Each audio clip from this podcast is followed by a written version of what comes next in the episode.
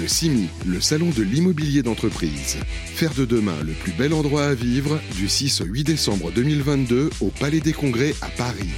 En partenariat avec TK Elevator sur Radio Imo. Les amis, bonjour. Voilà, il est 12h39. Nous sommes en direct ici au CIMI, j'allais dire le MAPIC. On y était il n'y a pas si longtemps. Au CIMI, édition 2022, voilà, qui clôture l'année. Séquence politique. On était d'ailleurs hier avec les territoires, notamment le territoire de Moselle, le territoire de Laval, avec le maire de Laval, Florian Berco. Là, nous avons un homme politique euh, de premier plan qui est avec nous sur le plateau. C'est Jean-Philippe Bugoin-Clément. Bonjour. Jean Bonjour. Merci d'être avec nous. Euh, Jean-Philippe, vous êtes le vice-président de la région Île-de-France en charge du logement notamment, mais vous êtes également un élu local. Euh, vous savez que j'ai une, vraie affection pour les élus locaux, parce que c'est eux qui sont à portée réellement du territoire. Euh, première question, votre venue au CIMI, outre la symbolique qui l'entoure, est un rendez-vous incontournable en ce qui vous concerne, dans les charges qui vous, qui vous occupent? Oui, c'est un moment important parce que dans un contexte qui est anxiogène, euh, qui est euh, plein d'incertitudes et d'inquiétudes, c'est aussi l'occasion de prendre le pouls des acteurs économiques euh, du bâtiment, de l'activité, de l'économie, de la construction, qui sont tous réunis ici. C'est un moment qui, au-delà de prendre le pouls, permet de sentir un petit peu les lignes de force, de voir où sont les enjeux. Et moi, ce que je trouve très intéressant cette année, c'est après deux années de Covid, on est sur une volonté de redémarrer, une volonté de recréer. On a un contexte euh, national et international qui est totalement anxiogène, qui est très incertain. Euh, pour autant, il y a énormément d'acteurs qui sont là, euh, qui veulent porter du projet, qui veulent essayer de se développer. Et au fond, ça fait profondément un pied de nez à cette espèce de malthusianisme ambiant où on voudrait arrêter de vivre, mettre les choses à l'arrêt, arrêter le développement, arrêter les projets. Bah non, je pense que quand on est ici, il y a encore des gens qui ont envie de se développer qui croient qu'on euh, peut produire un avenir qui soit meilleur pour nos enfants que ce qu'on a eu et pas forcément leur infliger d'être privé de tout ce qu'on a eu nous-mêmes. On pourra, on, pourra pas dire qu'on n'est pas en état de, j'allais dire, de permacrise, hein, si on peut dire les choses comme ça. Une crise chasse l'autre. Euh, on a l'impression d'une double, d'une triple, voire même du quadruple peine pour les investisseurs immobiliers. Euh, on, le voit, les politiques structurelles sur le logement sont quand même largement euh, défaillante. Je vous ai déjà posé la question il n'y a pas si longtemps, il y a quelques jours, sur le retour des bidonvilles, sur les travailleurs pauvres qui ont, plus qui ont vraiment du mal à se loger. Euh, pourquoi nous n'arrivons pas, Jean-Philippe Dubois-Clément, alors que vous, vous avez une compétence quand même à, la région, même si le logement normalement n'est pas une compétence naturelle, mais vous êtes très offensif là-dessus, pourquoi nous n'arrivons pas aujourd'hui à avoir cette politique du logement qui permet aux gens de se loger et pourquoi assiste-t-on, Jean-Philippe Dubois-Clément, à la résurgence de ces habitats précaires, de ces bidonvilles qui sont en train de renaître, ce qui est quand même absolument sidérant quand on y réfléchit. Euh, pourquoi on n'y arrive pas Est-ce que vous faites partie de ces hommes politiques en disant de toute façon, c'est il faut un vrai plan Marshall ou rien, quoi? Je veux dire, Qu'est-ce qu'on fait quoi? C'est désespérant. Bah, la réalité, c'est qu'on ne produit pas assez de logements depuis des années euh, dans cette région et en France. Enfin, quand je dis en France, c'est dans les zones tendues en France euh, qu'on fait face à un meltusianisme avec un certain nombre euh, d'acteurs politiques et institutionnels qui vous expliquent quasiment aujourd'hui la main sur le cœur, on est trop nombreux, il ne faut plus construire, il ne faut plus rien faire.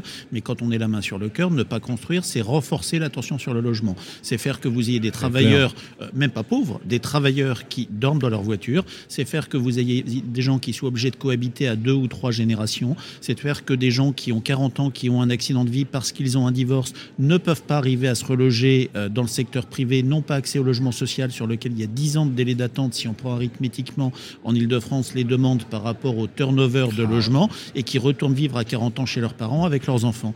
C'est juste ce qu'on est en train de créer par l'acheter, par veulerie. Euh, aujourd'hui, je pense qu'on doit porter un discours sur le logement, le fait de dire que construire, ça n'est pas être un bétonneur, ça n'est pas être un responsable, mais construire, c'est tout simplement donner la possibilité à des êtres humains de construire une famille, c'est-à-dire de se construire eux-mêmes, de transmettre la vie, de se développer humainement. Après, qu'on ne construise pas n'importe comment, c'est une évidence. Il y a pu avoir un certain nombre de euh, choses malheureuses par le passé sur des aménagements ratés, euh, à nous d'en tirer les conséquences. Euh, on est sur des logiques d'exigence écologique beaucoup plus fortes sur la construction, et ça c'est quelque chose qu'il faut qu'on soutienne. Après, la réalité aujourd'hui, c'est que des maires financièrement n'ont plus d'intérêt à faire de l'habitat, pas plus d'ailleurs que du développement économique. Quand vous n'avez plus de taxes professionnelles, que vous n'avez plus de CVAE, il n'y a plus de carottes, il n'y a plus d'équilibre dynamique. L'accueil de nouveaux habitants, c'est euh, les anciens qui ne sont pas forcément contents, c'est des dépenses nouvelles et pas de recettes. Alors que je rappelle que la taxe d'habitation, l'arrivée de nouveaux habitants, financer les services pour les nouveaux habitants, mais pour les anciens. Cet équilibre-là, on ne l'a plus et on doit, et ça c'est le rôle de l'État, arriver à le rendre. Et puis dernière chose, on est aussi dans un pays qui est totalement surnormé, à chaque fois pour des raisons euh, vertueuses, hein, euh, mais on est dans un pays qui est devenu d'une complexité absolument folle et on a besoin de simplifier, on a besoin de libérer les énergies. On a ici euh, des centaines d'acteurs qui ne demandent que ça. Voilà, il faut un peu que l'État arrive à lâcher la bride. Alors, c'est très clair quand vous voyez justement parmi ces multiples questionnements la création du Conseil national de la refondation pour la politique du logement, ça vous fait sourire, euh, surtout que ça vient quand même de l'initiative de deux maires que vous connaissez bien. Christophe Béchu, maire d'Angers, on ne peut pas dire qu'il ait la même étiquette politique qu'Olivier Klein, le maire de Clichy-sous-Bois, devenu ministre du Logement. Euh, est-ce qu'on a l'impression, alors je vous ai déjà posé la question, vous m'aviez répondu, euh, effectivement, il y a une espèce de peut-être d'idée politique dans lesquels on habillerait, euh, je reprends peut-être les éléments de, langage, mais quand même, 17 rapports, 27 euh, rapports sur le logement, plus de 17 commissions créées, y compris la commission Epsamen, euh, un maire emblématique. Qui n'a servi à rien. Qui n'a servi à rien, qui n'a couché que Qui n'a servi à rien, qui a coûté extrêmement cher absolument, et qui n'a servi à rien. Absolument. Et pourtant, François Epsamen, on ne peut pas dire que c'est pas un maire bâtisseur, il a transfiguré sa vie. C'est un bon maire, mais sa commission n'a servi à rien, si on se dit les choses alors, de bois. Alors, alors, comment on fait voilà, comment on fait avec un choc qui se prépare, une bombe sociale à retardement, une gilet jaunisation peut-être du logement. Euh, on s'étonne même, Jean-Philippe, de comment, pourquoi ça n'a pas été euh, ou ça n'a pas été allumé plus tôt ou ça n'a pas explosé plus tôt. Qu'est-ce qui va se passer? Qu'est-ce qu'on attend pour que finalement ça puisse fonctionner? Et vous avez dit une chose tout à l'heure. Euh, vous avez dit oui, la main sur le cœur, on est très nombreux, etc. Et pourtant, il y a un vrai choc démographique. c'est un déni de réalité ou c'est une incompétence politique? Non, je dirais pas une incompétence euh, politique. Il y a une part de déni de réalité chez des personnes qui idéologiquement euh, refusent l'acte de construire, et puis une forme de lâcheté ou d'inconséquence politique. La réalité, c'est que les chocs, les crises, c'est du moyen long terme. Mmh. Euh, souvent, l'exercice du mandat politique, c'est du court terme, de l'extrême court terme, voire la réélection suivante. Voilà. on a une spécialité en France, c'est on crée des comités. Alors, on crée des commissions, on fait des rapports. Tout ça coûte extrêmement cher à l'État. Quand on parle d'investissement, quand on parle d'économie, tout ça coûte extrêmement cher. Le président de la République a souhaité créer son CNR, euh, en reprenant euh, d'ailleurs le, la terminaison gaulliste du terme. Euh, et puis, le président a souhaité le décliner. Alors, il y a le CNR concernant la biodiversité et le climat, le CNR concernant le logement. Donc, il y a toute une série de petits CNR. Il y a le grand CNR tout en haut et il y a les petits CNR en dessous. je après, vous sourire, ben, je vous dis. Non, mais, mais, mais, ça vous interpelle quand même. Bah, la réalité, c'est que vous mettez 200 personnes, 200 acteurs euh, qui chacun viennent donner leur point de vue ou s'écouter. J'y suis allé, j'y suis allé. Mais la réalité, c'est pas le fait d'aller à une réunion de concertation, c'est est-ce que ça sert à quelque chose? Et au fond, il y a deux cas de figure.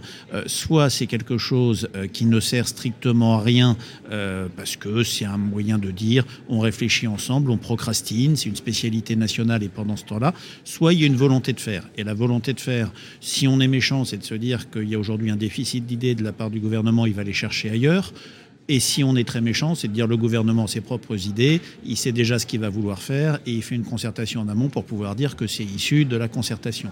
Après, sur le logement, il n'y a pas 300 mesures à prendre, il y a une quinzaine de mesures un peu fortes à prendre, qui d'ailleurs ne coûtent pas forcément extrêmement cher à l'État, euh, mais qui doivent être faites pour pouvoir relancer, euh, relancer l'activité. Dernière question, le Grand Paris est un sujet majeur.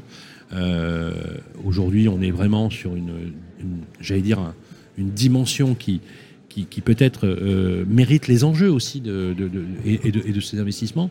On en est où exactement si on devait aujourd'hui synthétiser ce, vaste projet? Est-ce qu'on est encore en retard? Est-ce qu'on a encore des problèmes d'agenda? Est-ce qu'au niveau des gouvernances et des modalités de la gouvernance, le Conseil régional arrive à tirer son épingle du jeu dans la perspective effectivement de ce qui a été engagé il y a déjà plusieurs années, voire déjà plus, plus d'une dizaine d'années. Où est-ce qu'on en est aujourd'hui à date, Jean-Philippe Bigouin-Clément bah, Le Grand Paris, je rappelle, c'était la vision du président Sarkozy, bah euh, de ces quatre nouvelles lignes de métro pour essayer euh, d'élargir euh, les transports en, en, moyenne couronne. Et c'était 68 gares, ce qui veut dire 68 réaménagements urbains intenses en petite couronne. Le Grand Paris, on est sur quelque chose qui a totalement vrillé financièrement, qui est estimé à 24-25 milliards. On est à plus de 30 milliards aujourd'hui. Je ne sais pas combien on terminera. Euh, on est aujourd'hui euh, sur un chantier qui a été recalé avec euh, du retard, mais qui avance. on est sur un certain nombre de quartiers de gare qui sont en transformation et en mutation complète. Et c'est ce qui fait d'ailleurs qu'en Ile-de-France, dans un contexte qui est plutôt un contexte récessif, on continue à avoir une activité extrêmement forte.